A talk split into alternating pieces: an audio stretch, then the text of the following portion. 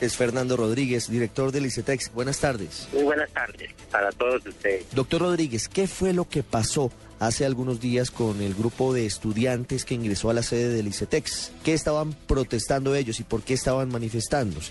El acuerdo que nosotros hicimos realmente no hubo una exigencia específica hacia el ICETEX y eso quiero dejarlo claro. Ellos buscaban realmente una interlocución directamente con el gobierno y por supuesto yo como persona representante del gobierno y ICETEX llegamos a unos acuerdos. El primero de ellos es que mantendremos permanentemente una comunicación directamente con ICETEX para buscar cada vez más caminos y cada vez más alternativas y oportunidades para los estudiantes en Colombia. El segundo acuerdo es que como representante del gobierno y a través de los canales que el gobierno mismo fije, buscaremos los espacios de discusión para poder llegar a avanzar en todos estos temas. Y uno de los principales espacios en los cuales le he estado insistiendo y el gobierno nacional ha estado insistiendo es que el CETU, que es realmente un organismo que se creó desde hace más de dos años, en los cuales se crea una comunicación con todos los interventores de la, del manejo de la educación. Y esto han sido muy interesantes porque se crean mesas temáticas para llegar a presentar, esto no, es, no se van a decidir leyes ni proyectos, sino a presentar una serie de recomendaciones alternativas para que el gobierno a su vez pueda hacer los análisis debidos.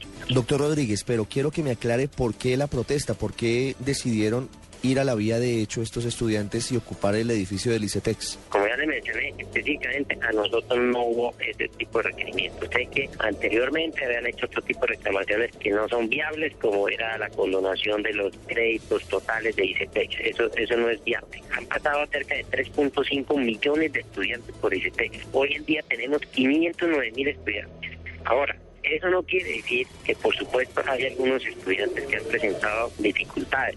Y con respecto quisiera dar una muy buena noticia. Iniciativa de ICETEC, desde hace varios meses hemos estado haciendo una evaluación de cómo lograr esta normalización de los estudiantes que tienen o que tuvieron algunas dificultades por las altas tasas de interés que existieron en la época de los 90. Hubo tasas inmensamente altas en este país, de 40%, 50%, y el ICETEC eran cerca del 24% tan más altas. Entonces, ¿qué les vamos a proponer? En el mes de noviembre, a finales del mes de noviembre, vamos a hacer unas brigadas especiales en la búsqueda de normalización de los créditos. ¿Qué va a contemplar? La condonación de los intereses de mora por una sola vez para aquellos estudiantes que lleguen a pactar las nuevas condiciones y por supuesto las nuevas modalidades de pago para poder llegar a normalizar estos créditos. Tendremos la posibilidad de colocar cuotas graduales, es decir, ascendentes a medida que el estudiante obtenga mayores ingresos, pues podrá ir cancelándolo poco a poco. Doctor Rodríguez, ¿hubo en algún momento abusos por parte del ICETEX en los cobros a los estudiantes? Nunca. Es más, desde esta administración que llegué tan solo hace seis meses, di una instrucción extremadamente clara y lo he estado repitiendo. Tenemos que vigilar a las casas de cobranza. Las casas de cobranza es realmente una práctica comercial en todo el mundo, aquí en Colombia. Si no las utilizaríamos, tendríamos que casi triplicar y, perderíamos la eficiencia administrativa operativa. Ellos tienen un compromiso, un compromiso de lograr esos acuerdos, pero también bajo un sentido de respeto, de respetar la dignidad, de buscar soluciones de tener una comunicación fluida y respetuosa. En eso estamos empeñados y estamos haciendo una estricta vigilancia sobre las casas de cobranza.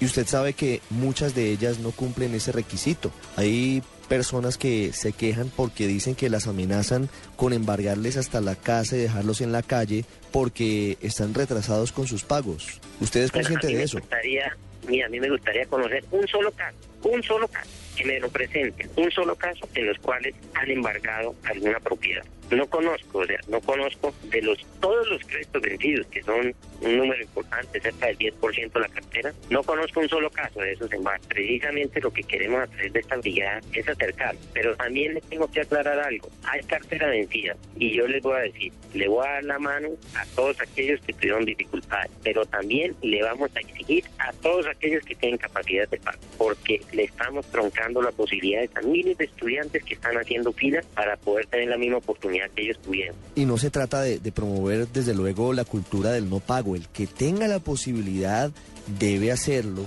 pero el que está colgado debe tener algún tipo de ayuda, es decir, que no le cobren con la misma rigurosidad frente a la persona que tiene la, la, opción de hacer el pago de manera directa. Cuando yo le hablaba de, de, de, la situación de las casas de cobro, doctor Rodríguez, me refería a que tenemos casos de personas que, si bien no les han embargado, sí los amenazan permanentemente con eso y eso también es una presión psicológica seria. Usted sabe que, como lo acaba de mencionar, a veces no queremos escuchar las cosas positivas. Yo estoy mencionando que vamos a hacer una brillada de búsqueda de normalización. Le vamos a condonar el 100% de los intereses de mora por solo una vez. Va a ser una brigada una sola vez y eso vamos a buscar, es acercarnos a los estudiantes y a, darles alternativas. En esta nuestra disposición, eso es lo que queremos, eso es lo que queremos acercarnos, no seguir hablando del mismo tema que existen dificultades, que sí, no, hay que buscar soluciones, así que las vamos a buscar. No, claro, y es perfecto, pero ante lo que ha venido pasando y como hoy aquí en el radar estamos hablando de, los créditos educativos y, y de todo este asunto, doctor Rodríguez, por eso yo le venía preguntando sobre lo que pasó, por ejemplo, en los 90. Usted admite que las tasas de interés eran elevadísimas y allí están las denuncias de algunas personas que dicen incluso que han pagado dos y hasta tres veces la carrera por esos intereses. No podemos estigmatizar las entidades. Yo lo que estoy hablando son de unos casos que ocurrieron en la década de los 90 en este gobierno ha hecho un esfuerzo inmenso. En el año 2011 y en el año 2012 promulgaron una ley en las cuales las tasas de interés se reducían en el estrato 1, 2 y 3 en tasa real del 0%. ¿Qué quiere decir eso? Que van a pagar el IPC. Y le voy a contar una cosa para que se vea lo que es y se está hoy en día, que es lo importante. Hoy en día una persona que pida un crédito por cada millón de pesos va a pagar tan solo menos de 25 mil pesos anuales. Esa es la realidad hoy en día. Y es más, en este momento los que están en el estrato 1, 2 y 3 le damos el subsidio de la tasa, a la tasa del IPC. Además, le condonamos el 25%, oiga bien, el 25% del valor total del crédito en el momento de graduarse. Lo que quiere decir que después, si una persona tomó un programa de cinco años, le vamos a financiar 10, serían 15 más unos años de gracia para que consiga vincularse laboralmente, serían 16 años. Al final de los 16 años, ¿sabe cuánto pagaría el estudiante? El 95% del valor de todos los desembolsos que se hicieron. No, y además el ICETEX, y, en eso estamos de acuerdo, doctor Rodríguez, es una entidad muy importante para, para miles, tres millones y medio, nos dice usted más o menos, de, de colombianos que han tenido la posibilidad de estudiar en Colombia y además de acceder a becas en el exterior gracias a su gestión. Lo que pasa es que hay cuestionamientos de pronto por desorden en otras épocas porque no se estaba cobrando de manera pues eh, adecuada o no se estaba haciendo el seguimiento permanente y entonces cuando pasaba el tiempo y la persona iba a preguntar cuánto era la deuda, eh, se daba cuenta que realmente se había multiplicado de una manera exponencial, pero son, son otros tiempos, digamos, y, y, me parece muy interesante lo que ha pasado. Lo primero, que no estamos obviamente respaldando las vías de hecho, pero se llega a acuerdos con los estudiantes universitarios para que haya canales de comunicación directa entre el ICETEX y ellos, porque en últimas son los estudiantes los que utilizan sus servicios y son los beneficiarios. Y lo segundo es lo que usted ha estado contándome y ya me va, me va a hablar un poquito más y es la condonación por una vez de los intereses de mora en una jornada que será, si no estoy mal, en el mes de noviembre, ¿no es verdad? Sí, señor, a finales del mes de noviembre. Esas son buenas noticias y eso es lo que nosotros los colombianos vamos a tener que empezar a hablar también de las cosas positivas. No, claro. no de los hechos tan negativos que ocurrieron. Pero, y le voy a comentar algo, no es que en, en la época del 90, que estamos hablando ya casi sobre hace 20 años, no se trata que no se hubiera hecho los controles, nada. Es que Colombia vivió una situación muy difícil en ese momento. Las tasas de interés del sector bancario están alrededor del 40 y 50%.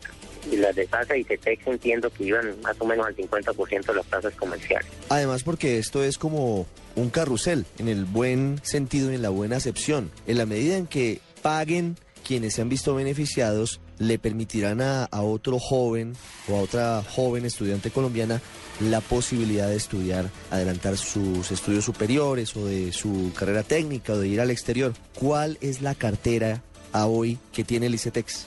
La cartera suma 3.5 billones de pesos y la cartera vencida vale 350 mil millones, es decir, aproximadamente un 10%. Quiere decir que hay una cartera muy importante que está vigente, que están cumpliendo los compromisos y que pues, contamos con un 10% en este momento del total de la cartera vencida. 350 mil millones de pesos aproximadamente. Doctor Rodríguez, director del ICETEX, es Fernando Rodríguez, que ha estado con nosotros aquí en el radar. Muy amable, muchas gracias. A ustedes y a todos los oyentes y a los estudiantes, por favor, que hagan la mejor inversión de su vida, que es la educación.